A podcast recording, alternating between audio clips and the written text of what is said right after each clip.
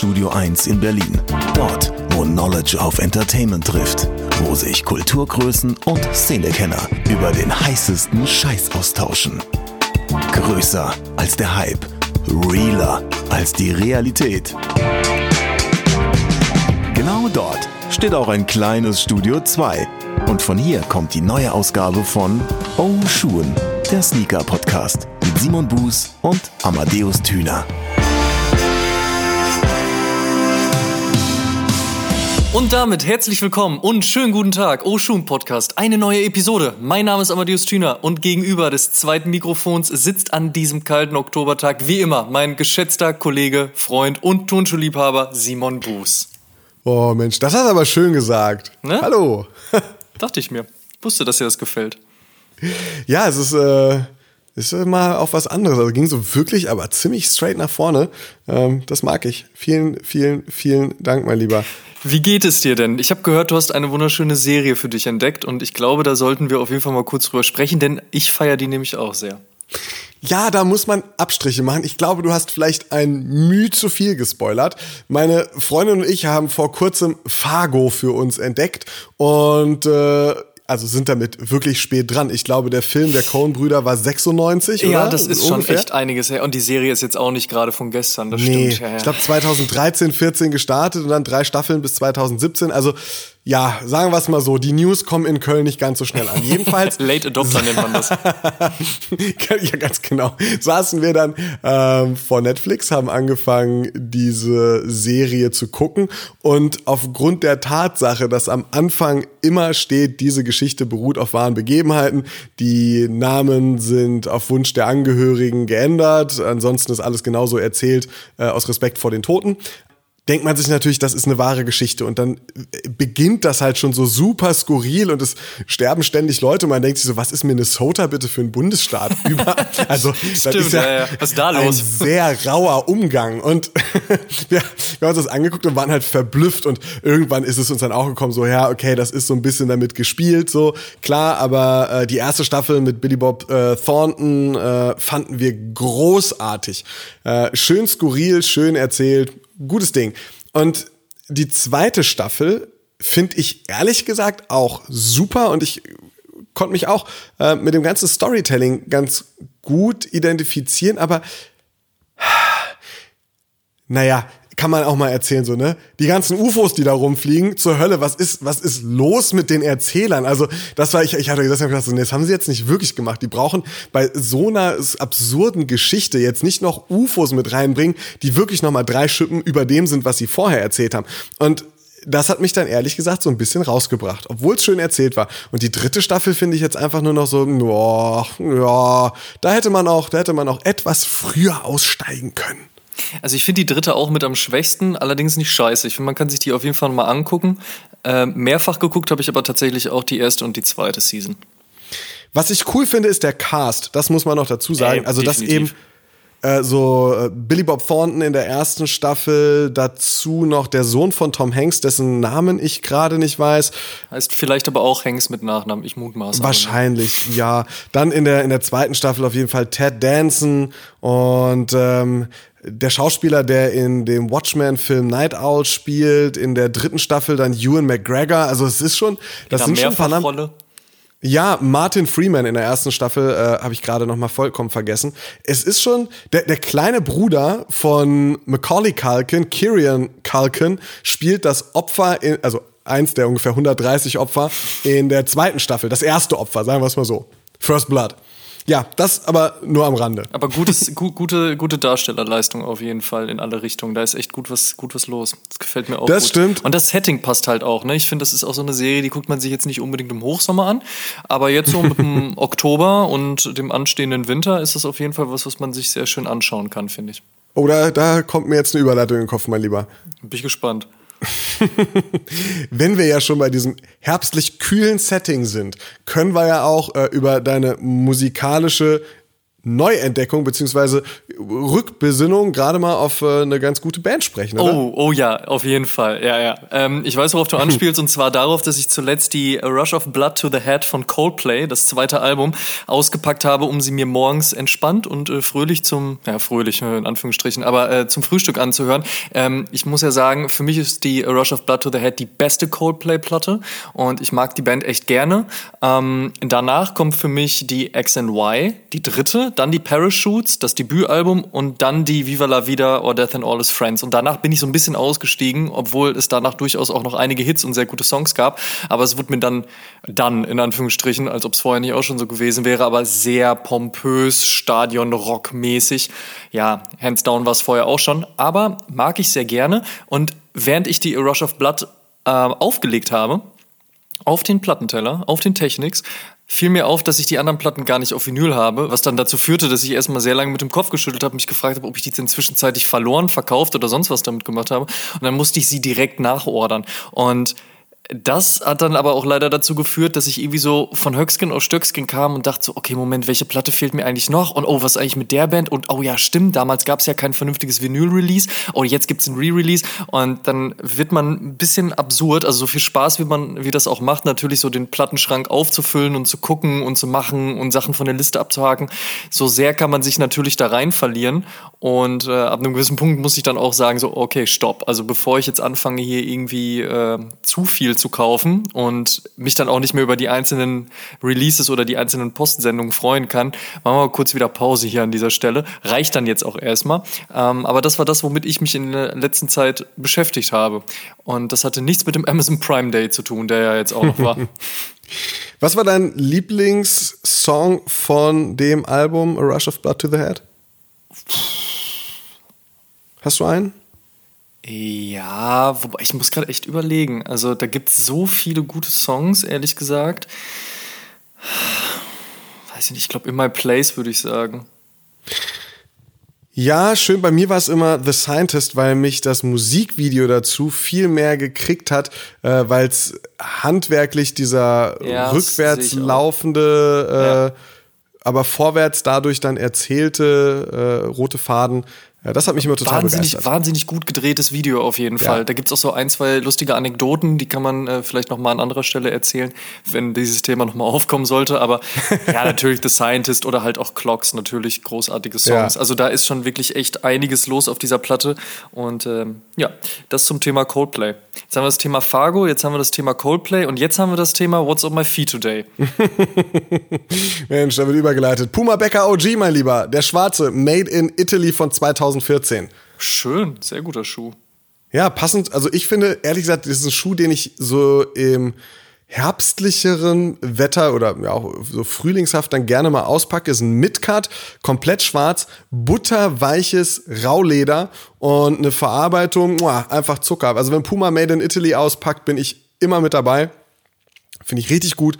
Und der Becker OG ist für mich sowieso ein äh, ein Schuh, den man ja gerne häufiger bringen dürfte in guter Exekution. Und das Bringback, also das Whisper White Bringback mit dem roten Formstripe von 2014, war okay okay, würde ich jetzt mal sagen. Ich fand das Leder, ähm, das Glattleder nicht so gut gelungen. Es war sehr fest, aber war noch okay, geht besser. Und dann kurz danach eben die zwei, ähm, die zwei Made in Italy Modelle. Da gab es mhm. einen cremeweißen und eben diesen schwarzen. Mhm. Grandios. Sehr schön, gute Wahl, aber nur echt auch mit äh, Hechtsprung und Bäckerfaust. Natürlich, natürlich. So, also, so, so sieht man den an morgens dann. Man zieht, man zieht ihn genauso morgens an mit einem, äh, mit einem Bäckerhecht und, und, und dann, wenn man es ohne Platzwunde geschafft hat, macht man die Bäckerfaust und dann geht's raus. Frühstück für Champions. Was hast du getragen? Was trägst du? Also Wir bleiben äh, im sportlichen Bereich und zwar ein Puma Clyde habe ich heute am Fuß und zwar den hm. NYC von 2016. Der ist sehr schön in Orange gehalten und hat die Zehen hinten auf der Heel, passenderweise hm. halt eben und äh, goldene Lace Tips, was ganz schön ist, was allerdings dazu führt, dass es immer lustige Geräusche macht, wenn man durch die Gegend läuft, weil diese äh, ja. Lace Tips sind natürlich sehr sehr schwer. Aber ich finde, das sieht sehr gut aus und dann sind die Laces an sich keine Fat Laces. Das wäre mir auch ein bisschen zu viel des Guten. Ich war auch nie der richtig gute Break. Nein, ich revidiere das. Ich war nie ein guter Breakdancer. Von daher. Aber die sind ja trotzdem ein bisschen dicker gehalten bei dem Kleid und ähm, einfach echt ein sehr, sehr guter Schuh.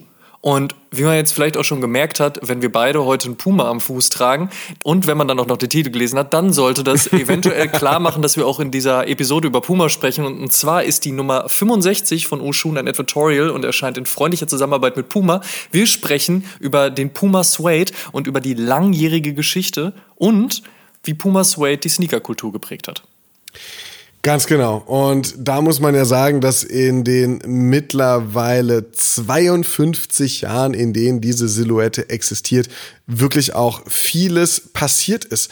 68 ging's los und ähm, man hatte sich überlegt, einen Schuh zu machen, einen Trainingsschuh, der ja nicht ganz so der üblichen Norm der damaligen Zeit entsprochen hat. Damals wurde ja extrem viel Glattleder benutzt und Rauleder war so was Spezielles, was Besonderes, was beinahe luxuriöses gewesen. Auf jeden Fall eben etwas, was nicht so häufig verwendet wurde. Und allein damit ist der Schuh schon ein bisschen was Besonderes geworden, direkt zum Start.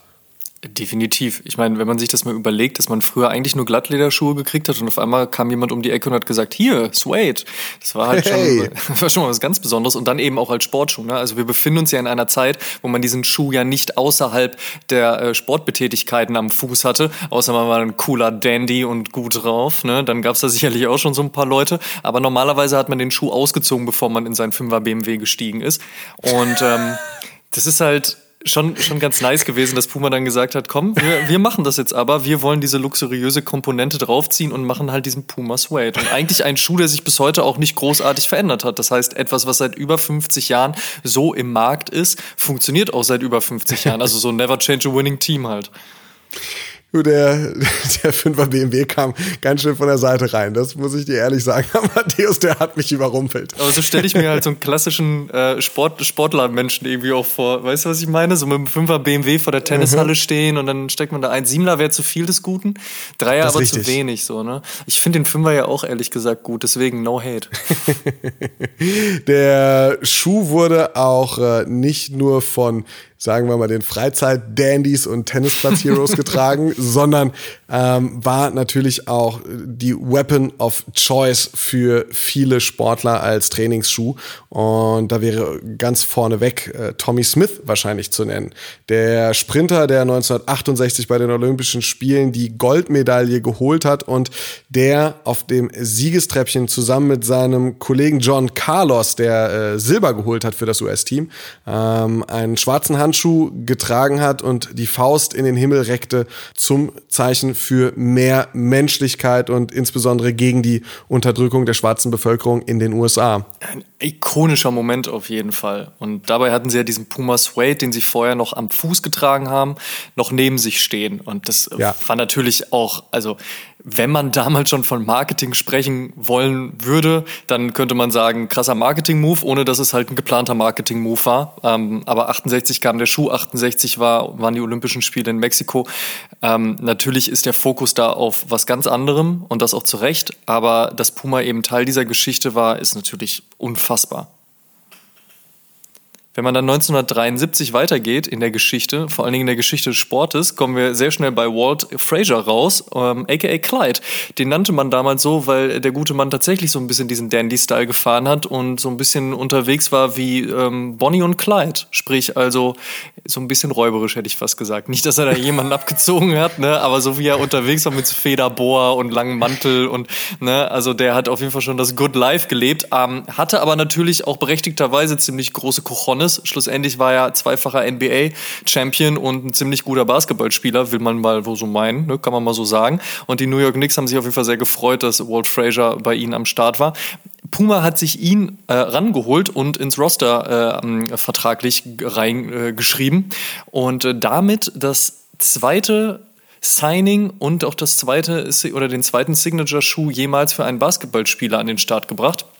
Das ist natürlich äh, ebenfalls ein sehr historischer Moment. Die ersten waren Converse damals mit dem Chuck Taylor All-Star. Jetzt haben wir Walt Frazier mit dem Clyde. Und der Clyde basiert eben auch auf dem Puma Suede, ist nur ein wenig dynamischer beziehungsweise ein wenig leichter. Das war so die Voraussetzung, die Walt Frazier da angemerkt hatte. Ähm, schlussendlich tut sich da aber sonst auch nicht großartig viel und ist auch bis heute einfach ein Schuh, den man so kennt, wie man ihn von damals auch kennt.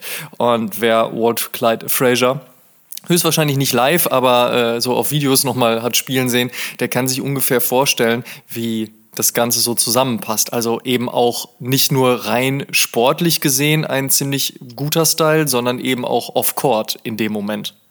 Und was sich Walt Frazier so alles in den Puma-Vertrag rein verhandelt hat, wie es dann zu dem Schuh kam und das Beste, ähm, wie viele Schuhe Walt Frazier davon getragen hat, um seinem Dandy-Game auch wirklich den letzten Feinschliff zu geben. Das hat uns Helmut Fischer verraten. Helmut Fischer ist auch so ein Urgestein. Seit 78 ist er bei Puma und hat in den letzten vier Dekaden, sind es äh, vier ungefähr, äh, eventuell ja die fünfte gerade angeschnitten, ähm, das ein oder andere gerissen. Und äh, der Kann man kennt so sich sagen, ja.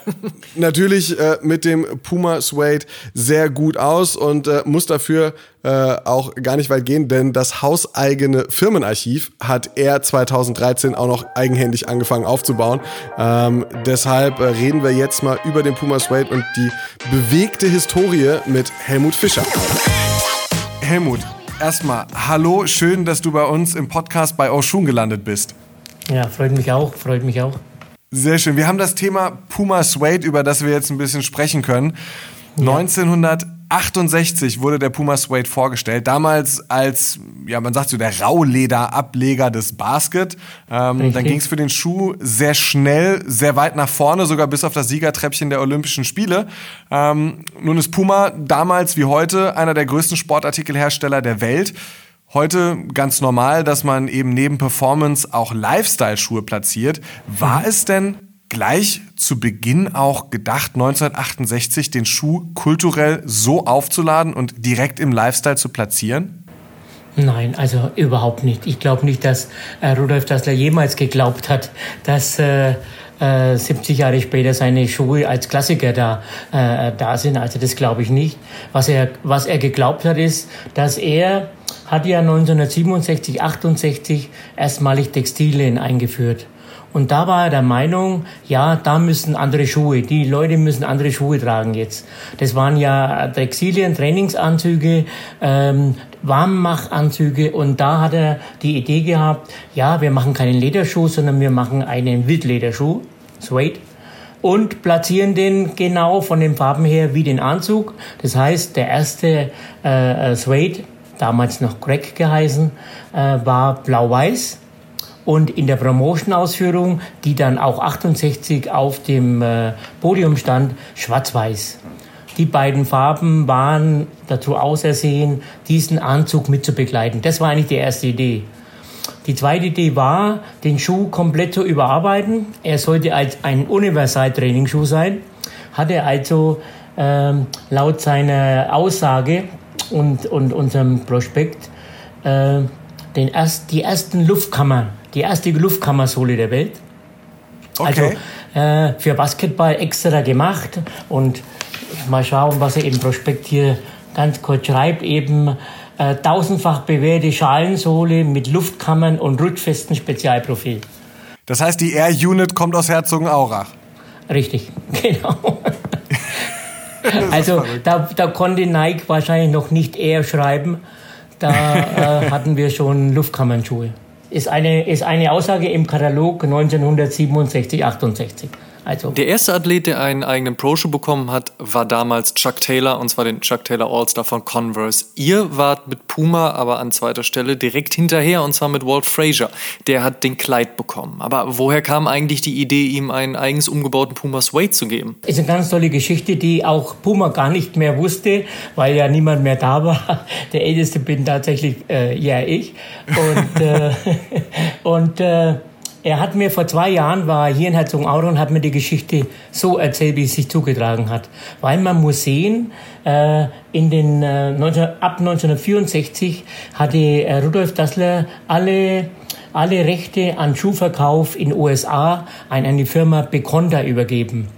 Das heißt, das war also der Alleinimporteur für Pumaschuhe. Beconda haben die geheißen, äh, Sitz in äh, New York und von dort aus gingen die Schuhe raus. Das heißt aber auch, er war auch verantwortlich für die Sportler, die er unter Vertrag genommen hat. So. Und so erzählt mir also White Fraser direkt, sagte, ja, ich war beim, ich weiß nicht mehr, wie der geheißen hat, der Besitzer von Beconda, 1970, 71, konnte er gar nicht mehr so richtig mir sagen, aber er hat mir einen Vertrag angeboten. Und in dem Vertrag hatte ich mir sofort drei, drei äh, Forderungen reinschreiben lassen. Die erste Forderung war, das war der Beginn, ich möchte keinen Basketballstiefel. Ich möchte einen flachen Schuh haben, einen Low-Cat. Daraus ist der Basket entstanden. Der Basket war eigentlich schon da, musste dann nur auf Gleit um geswitcht werden. Das war seine erste Forderung. Die zweite Forderung, die hat er gleich nachgeschoben. Ich möchte ab 72 immer in eine andere Farbe spielen. Das heißt, er hat sich im Vertrag festlegen lassen, äh, er bekommt jetzt Suede-Schuhe, Wildlederschuhe und er darf bei jedem Spiel eine andere Farbe tragen. Er hat nachweislich, so hat er mir erzählt, 398 verschiedene Farben gespielt. Also ist Originalaussage von, von, von uh, Wildlife Fraser, der in Herzogenaurach hier war. Und die dritte Forderung, und das wusste bei Puma niemand, wusste ich auch nicht, sagt er, äh, so wörtlich hat er gesagt, lange vor Air Jordan hatte Glide die Idee, seinen Namen auf den Schuh zu bringen. Das war die Geschichte. Das ist super spannend. Viele sind danach noch gefolgt äh, bis heute. Und ähm, was auch bis heute äh, passiert ist, der Puma Suede hat sehr viele Schuhe, die sehr ähnlich aussehen, unterschiedlich heißen.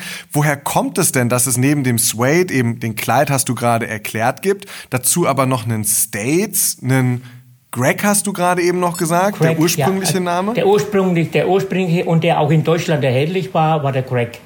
Greg muss man auch wieder sehen, ein Name, den man natürlich heute nicht mehr verwenden kann, der damals aber in den 60er, 70er Jahren in Deutschland, in Europa einfach der Aussage war, der Beste in der Mannschaft ist der Greg. Ja, das heißt, das war eine besondere Auszeichnung, diesen Schuh zu tragen. Nur der, der Greg darf diesen Schuh tragen. Das war also, das ist der Name gewesen. Und äh, auch das, muss ich auch sagen, hat äh, äh, Wildlife Fraser auch imponiert. Der sagt, ich darf diesen Drag, äh, Drag tragen. Den hat er mich auch, wusste ich auch nicht, hat er gesagt, den Tommy Smith äh, 68 dabei gehabt hat. Auch das wusste Greg, äh, wusste äh, äh Wildlife Fraser, ja. Das heißt, also da schon mal so, so, so, so ein paar Unterscheidungen ähm, erklärt, aber ähm, das ging natürlich noch weiter. Greg wurde dann irgendwann verboten, man konnte den Namen nicht mehr wenden. Der, der, äh, der äh, Clyde Fraser schied Anfang der 80er Jahre aus. Wir hatten damals kein, äh, den Vertrag gekündigt mit äh, Beconda und es wurde neu ein Puma USA aufgebaut. Äh, erstmals, erstmals ohne Clyde Fraser. Das heißt, der Schuh wurde einfach umbenannt in Suede. Suede, mhm. äh, schöner Name für Deutsche. Im Amerikanischen ist er halt nur der Wildlederschuh. Aber eben, es war der nächste Name. Äh, States ist ja eigentlich dann erst in den 90er Jahren entstanden. Äh, aus dieser Hip-Hop-Szene in, in New York hat man also überlegt und da war immer noch da war es immer noch so, dass nur in USA diese Schuhe vertrieben wurden. Die wurden nicht mehr in Deutschland vertrieben dass eben Leute aus London diesen Schuh gesehen haben äh, und die wollten unbedingt diesen Schuh haben. Die wollten aber nicht, dass der Suede heißt, sondern sie wollten ihren eigenen Namen. Also wo kam er her? Von den States, also aus den Staaten. Deswegen der dritte Name, States. Das ist also eigentlich die Geschichte der drei Namen. Und äh, erst 2005 äh, wurde ein neuer Vertrag, jetzt dann natürlich mit Puma direkt, äh, mit Glide äh, Fraser gemacht und seitdem gibt es den Suede und den Glide auch wieder. den States aber auch noch ab und an, und oder? Den und den States, dafür haben wir uns die Namenrechte ja natürlich gesichert. Den kannst du auch auflegen, aber er ist natürlich baugleich mit dem mit äh, Suede. Mhm. Werden diese Gemeinsamkeiten endlich mal geklärt? Ja, die sind jetzt dann mal geklärt. Ja. Sag mal, seit 52 Jahren ist der Schuh, der Suede, ein festes Stück Kultur. Abgesehen vom äh, Hip-Hop-Bereich, vom Tanzbereich, den hast du angesprochen, aber auch eben im Lifestyle-Bereich als Signature-Schuh von Walt Frazier, auch im Skate-Bereich total angekommen. Hast du eine Erklärung dafür, dass der Suede so vielseitig genutzt wird? War das vielleicht sogar von Anfang an das Ziel? Du hast es ja schon gesagt, so einen, einen, einen vielseitigen Schuh zu kreieren. War das, war das von Anfang an der Plan gewesen? Weil ähm, Darauf kommt man ja erstmal nicht. Ja, also Rudolf Dassler wollte schon neben seinen Lederschuhen einen Universal-Training-Schuh äh, machen, der natürlich für alles einsetzbar war. Und äh, man hat ja später dann diese etwas äh, sehr äh, basketballlastige Sohle noch geändert und hat sie in die Sohle gemacht, die sie eben jetzt haben. Also äh, seit dem bereits Ende der 80er Jahre wurde die Sohle ja geändert. Und er ist halt, ja, da ist er auf die Straße genauso ansehbar äh, wie am Sportplatz oder in der Halle. Oder, was inzwischen auch möglich ist, eben, du sagst es auch beim Skaten, aber auch zum Abendanzug habe ich jetzt schon Leute gesehen, die eben ihren schwarz-weißen äh, äh, äh, Suede haben. Also er ist jetzt richtig gesellschaftsfähig geworden, ja. 2018 gab es einen runden Geburtstag, den letzten. Ähm, mhm. Und das ist ja auch schon in den Jahren davor, gab es ja immer wieder für die Geburtstage des Schuhs. Ich erinnere mich noch 2013, Ende 2013 an diesen blauen Puma Suede Sapphire. Ähm, ja. Der war made in, war der made in Italy oder Japan? Das weiß ich gerade nicht. Nein, ich glaub, Japan. der war äh, Italy. Damals Italy? Italy, ja. Und, und, und das, mhm finde ich immer ganz großartig. Zum 50. gab es dann ganz viele Kollabos von Hello Kitty bis MCM oder Karl Lagerfeld bis Bobito Garcia. Ja. Welche der ganzen Umsetzungen war eigentlich dein Favorit? Für mich war natürlich Karl Lagerfeld echter Hammer, klar, der immer gegen Sportschuhe war, äh, mm. lässt sich dazu hinreißen, zwei verschiedene Modelle äh, zu kreieren. Also das ist für mich natürlich schon toll gewesen. Mein Favorit bleibt aber immer und wird auch immer bleiben der schwarz-weiße äh, Suede, eben der Greg, der eben auf dem Podium stand. Das ist auch der Schuh und auch mein Lieblingsschuh. Ich glaube, ich habe da zehn Bar von denen. Jetzt haben wir viel in die Vergangenheit, in die Historie des Suede geschaut. Lass uns doch auch noch mal nach vorne blicken. Gibt es irgendwas, was man mit dem Suede machen könnte? Also zum Beispiel sowas wie Autodisk oder andere neue Funktionen, die man dem Schuh zukommen lassen kann? Oder sind es vielleicht einfach neue Techniken, vielleicht die Sohle noch komfortabler oder irgendetwas? Was könntest du dir vorstellen? Ja, ich kann mir immer vorstellen, dass der Klassiker immer wieder natürlich auf den neuesten Stand gebracht wird. Denke ich zum Beispiel an den Puma King äh, Boomer King, unser Statement Fußballschuh seit 1966, den hat vor zwei Wochen äh, Neymar neu angezogen, das neueste Modell, der konnte es gar nicht glauben, wie alt ist der Schuh? Ja, er ist tatsächlich ja über, über 50 äh, Jahre alt und äh, er wurde immer wieder verbessert und so glaube ich auch, dass äh, dass der Suede schon immer wieder auch verbessert werden kann, ohne diesen Klassiker zu verlieren. Also man darf einfach nicht hergehen und an der Solette arbeiten. Das glaube ich wäre falsch. Aber wie du sagst, Überlegungen an die Materialien, Überlegungen an die, an die Sohlenaufbau. Das muss man gar nicht so alles so mitkriegen, was da für Technik einbauen kann. Wir haben die Technik ja auch. Ja, also wir haben sie bei Running, wir haben sie ja überall ja mit.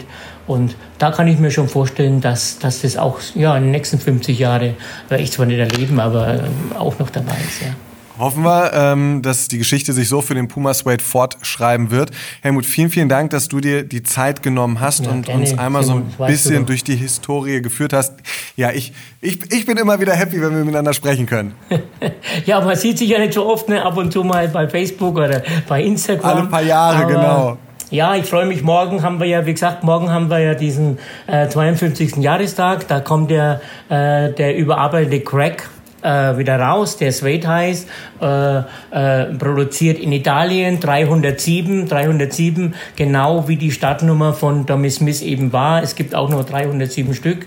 Und äh, ich habe natürlich einer der ersten bekommen, da bin ich ganz stolz gewesen. Ich glaube, äh, 52 oder so, die Nummer 52, glaube ich, habe ich bekommen.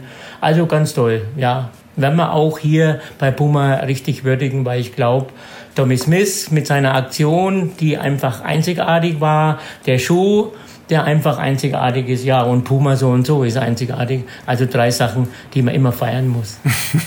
Ein schöner Abschluss. Helmut, vielen, vielen Dank für das Gespräch und äh, einen schönen Tag dir noch. Danke dir auch, Simon. Mach's gut. Ciao. Tschüss. Tschüss.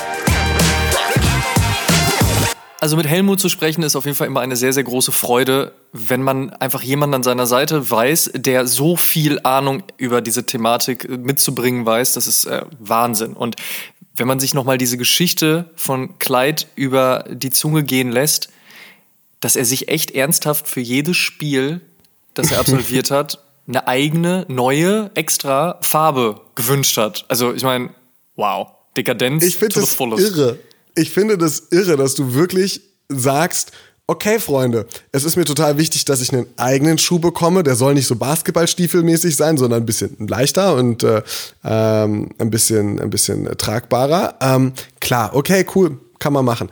Aber dass man dann sagt so, huh, ich möchte für jedes Spiel eine andere Farbe und vor allem, dass Puma sagt, Challenge accepted, machen wir, das finde ich ist ja noch das Krasseste, weil, seien wir mal ehrlich, Amadeus, ich glaube, wir beide würden in der nächsten halben Stunde Podcast keine 20 unterschiedlichen Farben zusammenkriegen.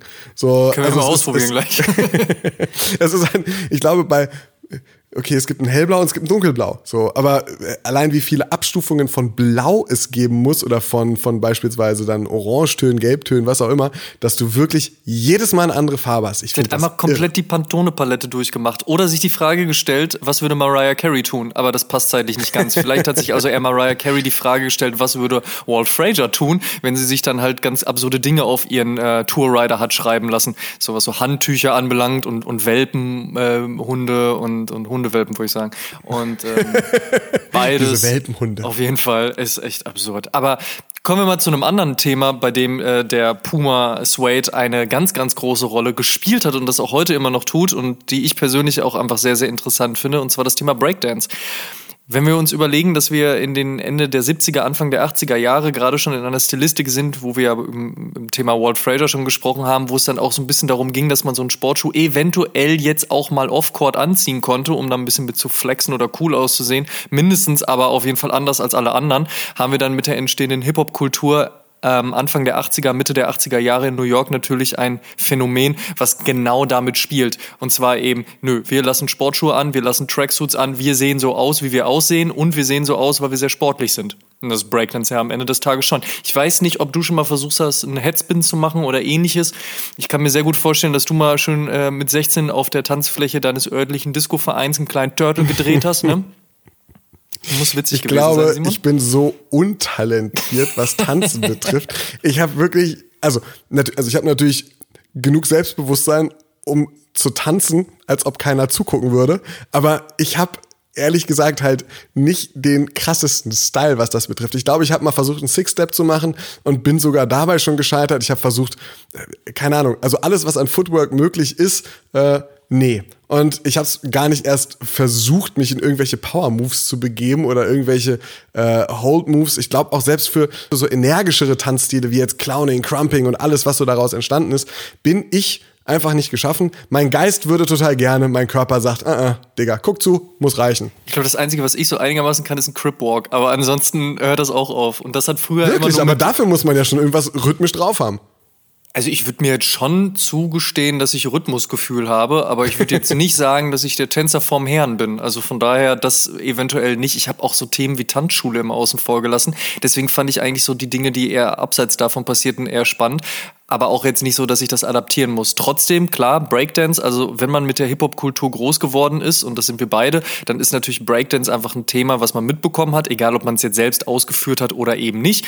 Aber es war nun mal eben da. Und was man halt dort auch gesehen hat, also sowohl du als auch ich äh, schon Mitte der 90er, aber jetzt eben auch schon zehn Jahre zuvor, war eben Fully Dressed in Puma sein. Und das mhm. war ja unter anderem auch die legendäre und weltberühmte Rocksteady Crew, und zwar Fully Dressed in Puma. Da gehörte dann cooler Kangol-Head noch dazu, aber ansonsten war das halt das Logo der deutschen Firma aus Herzogenaurach und am Fuß halt eben ein Puma Suede. Manchmal ja auch so, dass man die Fat Laces rausgelassen hat, was dazu führte, dass man beim Headspin gerne mal auch den Schuh vom Fuß verlor und der so in die Menge flog. Äh, es muss irgendwie ganz spannend gewesen sein. Man kann sich das so auf so äh, Videomitschnitten noch angucken oder halt eben in Filmen wie beispielsweise Beat Street. Bevor wir jetzt aber anfangen, weiter unser ähm, nicht vorhandenes äh, Tanzen äh, hier nach außen zu tragen, haben wir uns doch lieber noch mal jemanden äh, zum Interview geholt, der einfach ein bisschen mehr Ahnung davon hat. Und Simon, berichtige mich gerne an dieser Stelle, denn ein bisschen mehr Ahnung ist durchaus untertrieben. Ja, ein bisschen ist tatsächlich äh, ein bisschen untertrieben. Äh, Majid Kissab ist äh, nicht nur zweifacher Weltmeister im Freestyle, er hat auch Got to Dance gewonnen und äh, eine eigene Tanzschule, äh, Area UDC heißt die und äh, ist ganz nebenbei auch noch ein Bestandteil des Snipes Dream Teams, ist also ein Ambassador für die Brand und äh, ja, er ist unser zweiter Gesprächspartner hier im Ocean Podcast zum Puma Suede. Majid, herzlich willkommen und schön, dass du dir die Zeit genommen hast, mit uns ein wenig tiefer in die Welt des Tanzes abzutauchen. Aber first things first, stell dich doch bitte erst einmal vor. Hammer, vielen Dank, dass ihr mich eingeladen habt. Mein Name ist Majid Kessab. Ich bin 27 Jahre alt, tanze seit über 18 Jahren. Und ja, bin aktiver professioneller Tänzer. Ja. Professioneller Tänzer heißt, du hast, du hast eine eigene Tanzschule, Tanzcrew auch, ne? Genau, also ich, eine Crew leider nicht mehr so, weil äh, heutzutage ist es nicht mehr so üblich, Crews zu haben. Es ist schwer, ah, okay. viele sind auf sehr eigenständig, viele sind noch abgelenkt von vielen anderen Sachen. Ähm, aber ich habe so, so meine Fam, sagen wir mal so. Das mhm. sind so meine Jungs, meine Clique, mit denen ich trainiere, mit denen ich mich austausche und viele Projekte mache. Es ist so gesehen eine Crew, aber wir machen jetzt nicht viele Crew-Battles oder sowas ähnliches mit. Aber wir sind einfach, wir haben die gleiche Vibe, wir haben die gleiche Mentalität und äh, deswegen ist es mehr so eine Fam. Und ja, und ich habe meine Tanzschule, Area UDC in Krefeld, seit sechs Jahren, knapp sieben. Und ja, das mache ich jetzt seit Jahren. Was für eine, für eine Art von Tanz unterrichtest du? Beziehungsweise da gibt's ja auch Unterscheidungen. Ne? Breakdance ist nicht gleich Breakdance und dann gibt's noch dies und jenes und Streetstyle und Hip-Hop und so weiter und so fort. So, in welche Richtung geht, geht's da bei dir? Beziehungsweise welche Richtung kann man bei dir erlernen? Also ich gehe in Richtung Street Dances, urbane Tänze, all das. So Richtung Hip-Hop, Freestyle, Hip-Hop, Choreos. Ich gehe Richtung Breaking. Ich habe auch so die ganzen neuen, wenn man die neuen nennen kann, Crump, ähm, ich ah, habe ja. auch House, auch die ganzen Kult, äh, äh, Club-Kulturtänze wie House, Voging, so Sachen unterrichten wir bei uns in der Tanzschule. Also alles, was zu dieser Kultur gehört, was wirklich Street Dance ist, das unterrichten wir. Wie bist du denn selbst überhaupt zum Tanzen gekommen? Ich meine, du machst das ja jetzt schon wirklich sehr, sehr lange. Du hast gesagt, du bist 27, du machst das seit 18 Jahren, also da hat man sehr früh angefangen. Wie bist du denn dazu gekommen? Es ist eine ganz lustige Story und zwar ähm, wollte ich eigentlich nie Tänzer sein beziehungsweise ich habe zu Hause meinem Vater ein bisschen nachgeahmt. Der macht so kurdische Folklore, hat es gemacht und ich habe ihm nach, ich habe einfach nachgeahmt, mitgemacht zu Hause irgendwie ein bisschen versucht zu tanzen und meine Schwester hat einfach da Potenzial, Talent gesehen und meinte so, ey, du musst unbedingt einen Hip-Hop-Tanzkurs machen. Und das war, ich war neun Jahre alt. Ich war so, ey, nein, ich will Fußball spielen. Ich will cool sein mit meinen Jungs. So, nein. Ja. Dann nach, ehrlich gesagt, nach zwei, drei Tanzkursen habe ich alles links li äh, liegen lassen und habe einfach angefangen zu tanzen. In der Tanzschule erstmal, so da habe ich äh, so gesehen erstmal nur Kurse gemacht, Shows ähm, und und all sowas, viele Choreos gemacht. Ähm, und nach fünf, sechs Jahren habe ich dann gemerkt, so, ey, guck mal, ich glaube, da steckt mehr drinne als nur Choreos und, und Shows mitmachen. Und bin dann aus der Tanzschule raus, bin in den Jugendzentren, wo, wo eigentlich das meiste passiert, das Jugendzentrum ist so gesehen in Deutschland die Straße. und, ja, stimmt. Ähm, genau, und da habe ich eben sehr viele Tänzer kennengelernt und habe dann mich da gefunden und habe herausgefunden, dass es Freestyle gibt, dass es eine Riesenkultur ist, es gibt Battles, Jams, Workshops, alles kann man machen und habe eben durch die ganzen Leute da im Jugendzentrum das Ganze herausgefunden und äh, bin dann rumgereist, habe viele Workshops mitgemacht, viele Battles mitgemacht und bin so mehr in diese Hip-Hop-Kultur gekommen und bin so mehr Richtung Freestyle gegangen. Du hast es ja gerade erwähnt, es ist Teil einer Kultur und eigentlich auch eine ganz eigenständige Kultur. Und in sowas sind Insignien ja immer ganz wichtig. Ja. Sprich, wie sieht man aus, wie kleidet man sich, was trägt man nach außen und Richtig. das ist natürlich ein essentieller Bestandteil, gerade wenn man tänzerisch unterwegs ist, der Schuh. Was würdest du sagen, muss ein guter Schuh fürs Tanzen mitbringen? Also wenn ich jetzt auf mich alleine das Ganze beziehe, ähm, muss der Schuh eine Festigkeit haben. Er darf mir oben an der, am Material nicht zu weich sein, weil ich sehr, sehr viele komische Bewegungen mache oder mich sehr oft um die Achse drehe oder auf einem C bin und mich auf dem C dann drehe und dann mein, meine Balance, äh, mein Körpergewicht auf, die, auf das andere Bein verlagere. Und das ist so viel Bewegung, so viel passiert da, so explosiv. Der Schuh muss oben robust sein, der darf nicht zu weich sein, ähm, der darf aber auch nicht drücken. Ähm, und der muss einfach das Ganze standhalten, so dass wenn ich jetzt nicht nach zweimal Training, die, die ich schon irgendwie kaputt habe und ein Loch drin habe, ja. so, das ist mir ganz wichtig. Was aber noch, noch wichtiger ist, was wirklich sehr, sehr wichtig für mich ist, ähm, der Schuh darf nicht zu sehr kleben, so mhm. sticky mhm. sein. Der muss schon rutschiger sein, der muss eine schöne Sohle haben. Die Sohle muss auch ab und zu mal ein bisschen nachgeben, die darf mal weicher werden. So, da bin ich aber auch sehr speziell, weil ich sehr viel Footwork mache, sehr viel mit meinen Beinen tanze und weil, weil auch sehr viel basierend auf, auf meine auf meine Füße und, der, und die Kraft in meinen Füßen ist. Ähm, deswegen ähm, bin ich da sehr speziell, was Schuhe angeht und bin da auch sehr, sehr wählerisch, ehrlich gesagt. Was würdest du sagen, wie viel Schuhe kriegst du so im Jahr durch durchs Tanzen? Also, seitdem ich mit Snipes bin, äh, geht, das, geht das schneller. geht das ganz, ganz schnell. Ich bin aber ehrlich gesagt auch nicht so, so, so ein Verschwender. Ich ich tanze echt so lange, wie es geht mit dem Schuh. Äh, und die sehen manchmal auch sehr, sehr schlecht aus und äh, riechen ehrlich gesagt auch nicht mehr so gut. da gibt's ja glücklicherweise so Sprays gegen. so, aber das ist mir auch ehrlich gesagt egal. Hauptsache ich fühle mich gut in den Schuhen. Ich, ich kann das, was ich machen will, umsetzen will, auch umsetzen. Und ähm, das ist mir da viel wichtiger. Aber hey, wenn ich ehrlich gesagt jetzt ein Verschwender wäre und ich würde jetzt nach dem ersten kleinen Riss oder wenn die schon ein bisschen ausgelatscht sind, wechseln, würde ich, glaube ich, äh, im Jahr sechs, sieben Tanzschuhe weghauen. Doch so viele. Ja. Ja, wobei man auch sagen muss, es sind halt nur verschiedene Materialien, die da an ihre Grenzen gebracht werden. Und wenn Michael Jordan angeblich ein Paar pro Spiel komplett verschlissen hat, dann steht das Ganze ja auch noch irgendwie im Verhältnis. Ja, das auf jeden Fall, das auf jeden Fall. Ähm, aber wir, wir Tänzer, wie gesagt, so, wenn wir einen Schuh haben, der, der uns gefällt, so, wir bleiben so lange dran, wie es geht, bis wir irgendwann merken, so, ey, guck mal, ich hab, ich ändere ein bisschen meinen, meinen Style gerade vielleicht so, mein, mein Flavor ändert sich ein bisschen. Ähm, ich bräuchte vielleicht einen anderen Schuh, der auch dazu passt. So, und ähm, ja, ich glaube, da, da sind wir nicht so verschwenderisch wie andere, sagen wir, Sportarten jetzt. Sehr gut. Ähm, wenn wir uns mal ganz, ganz früh zurückerinnern, also es war vor deiner Zeit und auch sogar vor meiner Zeit, 1984, als Beat Street in die Kinos kam. Ja. Ähm, das hat natürlich eine riesige Welle auch in Deutschland ausgelöst, was das Thema Breakdance und dann aber auch übergreifend die Hip-Hop-Kultur anbelangt. Einfach ja. ein wirklich krasser Film, der für vieles die Türen geöffnet hat. Da war der Puma Suede natürlich der Sneaker überhaupt. Der wurde als der Sneaker dort stilisiert, den man als B-Boy, als B-Girl zu tragen hatte. Ähm, man merkt also auch, oder man merkte damals schon, schon klar, die Schuhwahl ist einfach unfassbar wichtig. Ähm, wie wichtig schätzt du aber auch so ein Statussymbol wie eben ein Turnschuh für die ganze Tanzszene ein?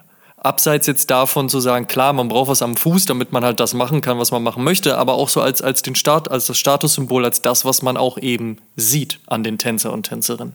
Das ist eine gute Frage. Ich meine, der Schuh war früher, ich weiß noch ganz genau, als ich noch früh angefangen habe, ähm, war der Schuh echt das, das war der Schuh für einen Tänzer, wie du schon sagst. So, ähm, ich bin jetzt nicht aus der Zeit von Beat Street leider, aber so alt bin ich noch nicht.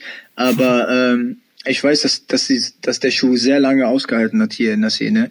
Der ist immer noch einer der angesagtesten Ten Schuhe, die es gibt zurzeit.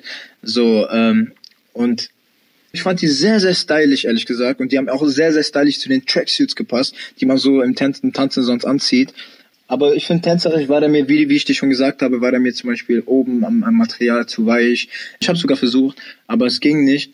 Aber es war, wie du sagst, ein Statussymbol der Tanzszene. Ich fand's, ich fand's cool, dass, dass Tänzer auch so ihren eigenen, so gesehen eigenen Schuh haben, weil eben, äh, wie du sagst, es war ein Status für Tänzer, das war der Tanzschuh. Jeder wusste, ey, guck mal, wenn du ein B-Boy sein willst, wenn du ein B-Boy bist, ein Original B-Boy, holst dir als erstes Puma Sweat und ähm, rockst damit alles. 2020, 2021, was braucht es heutzutage, um ein guter Tänzer zu werden? Was würdest du Leuten mit auf den Weg geben, die sagen so, okay, ich würde mich jetzt auch voll gerne da mal ausprobieren. Und ich spreche explizit nicht von Simon und mir. Ich glaube, bei uns ist Hopfen und Malz verloren. ich glaube, die Hoffnung ist nie verloren, ehrlich gesagt.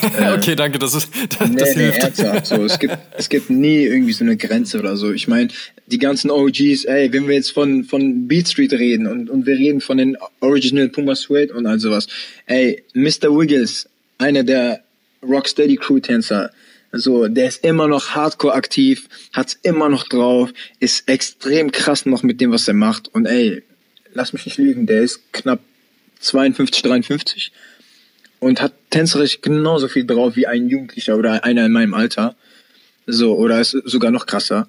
Natürlich macht auch die Erfahrung das Ganze äh, viel aus, aber es gibt nie eine Grenze. So, wenn man körperlich sich fit fühlt und man will es, dann kann man machen, was man will. Also da kann man auch jetzt mit anfangen. Und was ich jedem Tänzer so mitgeben kann und will auch, ist so, ey, bleibt euch treu, wirklich. Macht das, worauf ihr Bock habt. Schätzt, respektiert die alte Schule, versteht sie, lernt sie, aber ihr seid trotzdem noch in eurer Zeit, geht mit der Zeit, lernt von eurer eigenen Zeit, versucht nicht nur in der alten Schule zu leben. Also wir sind jetzt hier und heute, lasst uns das hier und heute verstehen, lasst uns die Evolution verstehen, auch die Evolution von Hip-Hop und all sowas. Ähm, und ich würde sagen, bleibt euch einfach treu, macht euer Ding. Also wenn ihr euch wohlfühlt mit dem, was ihr macht, dann seid ihr auf dem richtigen Weg auf jeden Fall. Und jetzt was sehr klischeehaftes, aber gibt wirklich nie eure, eure Ziele auf. So, das sage ich jedem so, weil jeder, der ein Ziel vor sich hat, wird nicht irgendwie äh, hier durch die durch die Welt und so, sondern hat immer ein Ziel, ein Fokus und danach geht man. Und ich glaube, das ist ganz, ganz wichtig heutzutage. Und das gebe ich eigentlich jedem mit, auch meinen Schülern, äh, auch den Leuten, die ich in Workshops irgendwie unterrichte auf dieser ganzen Welt. So, bleibt euch treu, geht euren Weg und wirklich, wirklich glaubt an euch selber. So, wenn ihr selber nicht an euch glaubt, glaubt kein anderer an euch. Wahre Worte auf jeden Fall. Majid, ja. vielen lieben Dank, dass du dir die Zeit genommen hast und mit uns mal einen kleinen Deep Dive in die äh, Tanzkultur gemacht hast. Das war auf jeden Fall gerne. sehr, sehr spannend. Ähm, und ähm, ja, vielen lieben Dank. Bis ganz bald, sehr. mein Lieber. Mach's gut. Vielen Dank, Amadeus. Ja, bis dann. Ciao, ciao. So, vom Tanzen kommen wir zu einer anderen Subkultur, ähm, wobei Tanzen jetzt ein solches keine Subkultur ist und Hip-Hop sowieso seit langem nicht mehr, aber damals war das zumindest noch der Fall und wir befinden uns hier immer noch Ende der 80er, Anfang der 90er Jahre, aber mittlerweile schon in den 90er Jahren. Das heißt, Simon war so um die 25 40. und Auch nicht schlecht. Naja, gut, aber wir waren auf jeden Fall schon aktiv in Dingen, zumindest was das Verständnis anbelangt. Und bei mir war natürlich Anfang der 90er Jahre ganz groß das Thema Skateboarding. Meine allererste Subkultur sozusagen, die ich lieben gelernt habe. Und auch Puma hat versucht damals, äh, sich dem Brett anzunähern. Das ähm, hat im ersten Moment nicht ganz so gut funktioniert. Ähm, jetzt im zweiten Moment, und zwar im Rahmen der Olympischen Spiele, die dieses Jahr eigentlich ja in Tokio hätten stattfinden sollen, schon eher, denn dort hat man mhm. nämlich den Seaskate konzipiert. Aber das ist sicherlich ein Thema, über das wir dann hoffentlich im nächsten Jahr nochmal sprechen können, wenn dann die Olympischen Spiele hoffentlich stattfinden werden. Was man sich allerdings mal vor Augen halten muss, ist ja auch folgendes. Wir haben Anfang der 90er Jahre natürlich ja noch nicht so die klassischen Skateboard-Sneaker-Firmen. Die kamen ja erst ein bisschen später. Bedeutete also, man hat sich damals überlegt, so was ziehe ich denn da auf dem Brett an? Und da waren Sportschuhe natürlich am naheliegendsten. Und so hat man sich natürlich eben durch die verschiedensten Brands und Silhouetten durchgetestet und ist dann auch sehr schnell beim Puma Suede gelandet. Ein Schuh, der eben aufgrund seiner Leichtigkeit, aber eben auch seines Grips ganz gut funktioniert hat. Und so haben sehr viele Leute zur damaligen Zeit einen Puma Suede genommen, um auf dem Skateboard unterwegs zu sein. Der Preispunkt war sicherlich auch nochmal eine Geschichte, weil so teuer war der Puma Suede jetzt im Vergleich auch nicht. Von daher ging das. Und wenn man den dann irgendwann mal durchgeskatet hatte, das passiert mit allen Schuhen ja recht schnell, dann äh, konnte man, konnte man sich auch eben schnell einen neuen an den Fuß schnallen. Also von daher war es auf jeden Fall auch im Bereich Skateboarding ein Schuh, der durchaus seinen Stellenwert hatte. Wenn man sich auch mal zum Beispiel Beispiel einen Airwalk One anschaut, dann ist der auch nicht ganz so weit weg von dem Puma Suede. Das muss man an dieser Stelle auch nochmal sagen.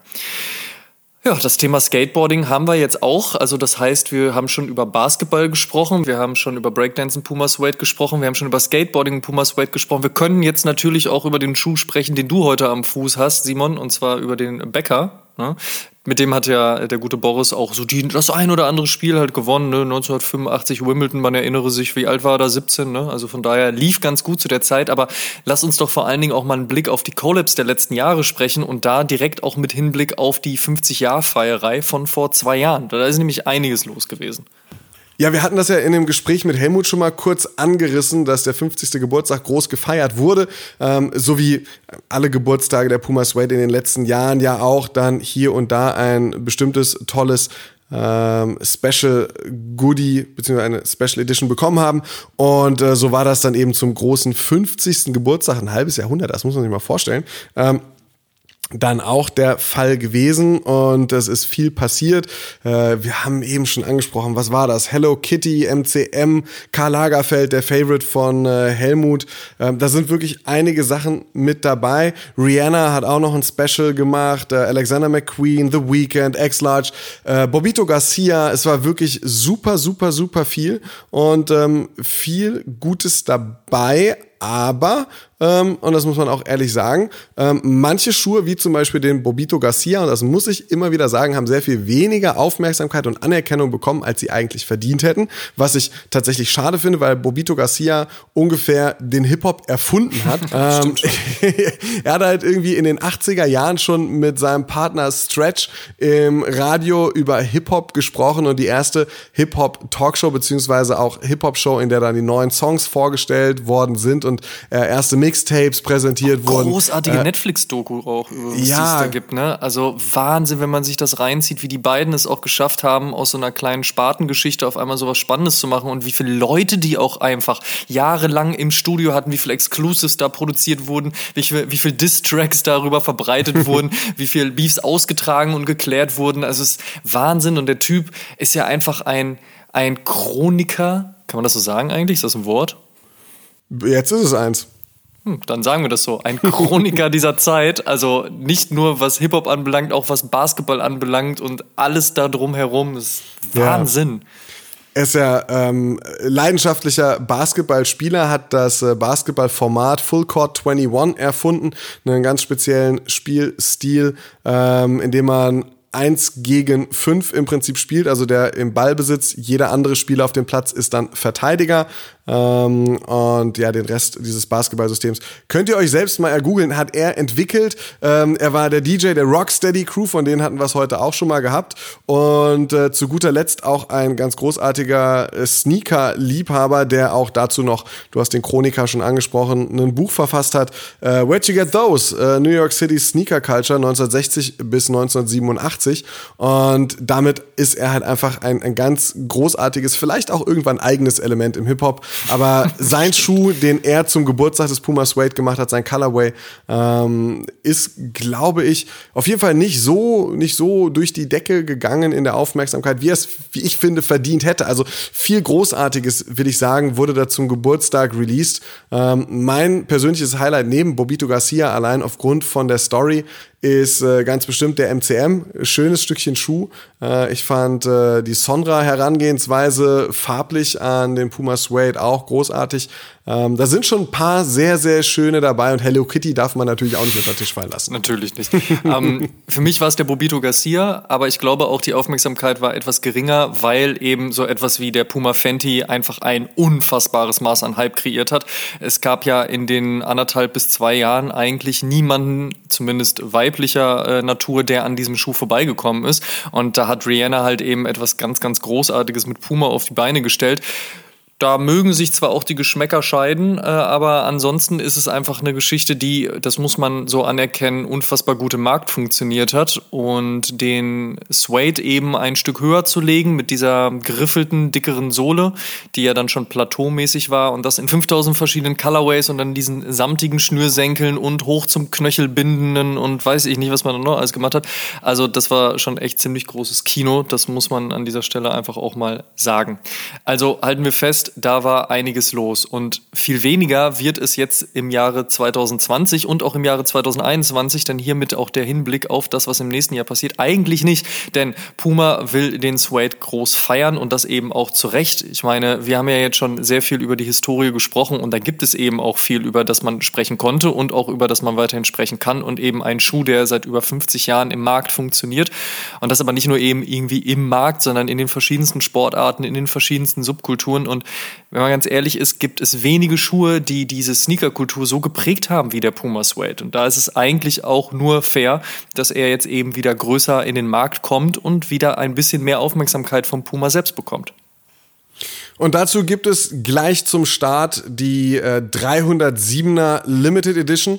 Kam letzte Woche raus, wurde released, ist angelehnt an die Rückennummer, die Tommy Smith 1968 getragen hat, als er zu Olympia Gold im 200 Meter Sprint gelaufen ist und nachträglich, wir haben es eingangs zum Podcast schon angesprochen, die Faust in den Himmel gereckt hat mit dem schwarzen Handschuh und für mehr Menschlichkeit beziehungsweise ähm, einen besseren Umgang und bessere Bedingungen für die schwarze Bevölkerung in den USA gekämpft hat damit. Daran diese ähm, Limited Edition angelehnt die jetzt zurückgekommen ist. Großartiger Schuh, so original belassen wie ursprünglich in den Markt gebracht. Und äh, das ist nur der Anfang, so wie du es gerade gesagt hast. Es wird noch mehr Suede Classics geben, es wird noch mehr Puma Suede geben für uns, beziehungsweise für euch, nicht nur für Amadeus und mich. Und Puma bleibt sich dann auch selbst treu mit all den Themen, die wir vorhin angesprochen haben.